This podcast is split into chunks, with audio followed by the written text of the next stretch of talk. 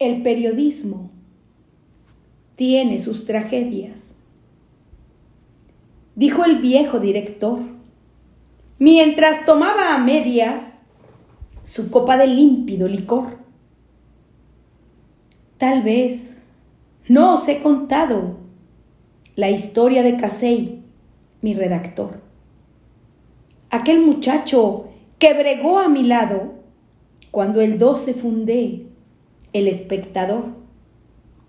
Aquel que huía del vino horrorizado como si fuera una visión macabra. Activo, inteligente, un hombre honrado en toda la extensión de la palabra. De su casa al periódico y viceversa, era su cotidiano derrotero como el ferrocarril que sigue a fuerza su destino por las cintas de acero. Pues un día llegó a la redacción una nota importante. Un pequeñito la calle cruza cuando un gran camión ha pasado la esquina. Se oye un grito del pobre niño que el peligro advierte, pero vacila, duda, no se mueve. Y cuando está en las fauces de la muerte, sucedió algo que impone, que conmueve.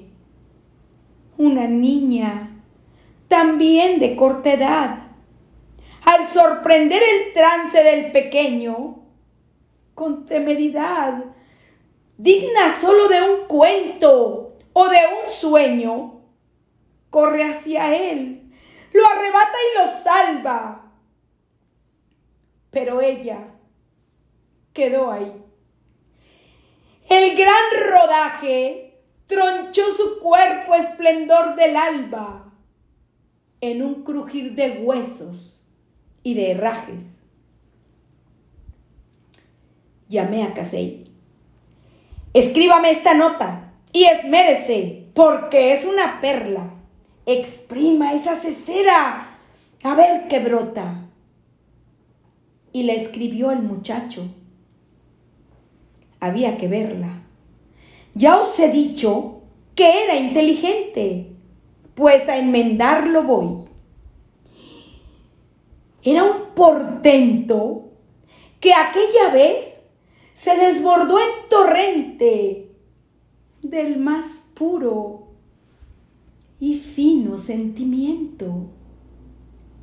Llamó a la niña el ángel de la acera, faro de la niñez, su bienhechora, y pintaba su rubia cabellera como el oro incipiente de la aurora fue apoteosis de la literatura. Ya os imaginaréis tanta delicia, una mezcla de genio y de ternura que al describir parece que acaricia. De pronto, levanté la mirada y vi a Casey ahí junto a mi mesa con la pálida faz transfigurada en un rictus profundo de tristeza. Y dijo así, Señor, me voy a casa porque sé que me están esperando. Algo muy grave pasa. La muerta es mi hija y se marchó llorando. El periodismo tiene sus tragedias, repitió el viejo director, en tanto que en el reflejo de su vaso a medias brilló la transparencia de su llanto.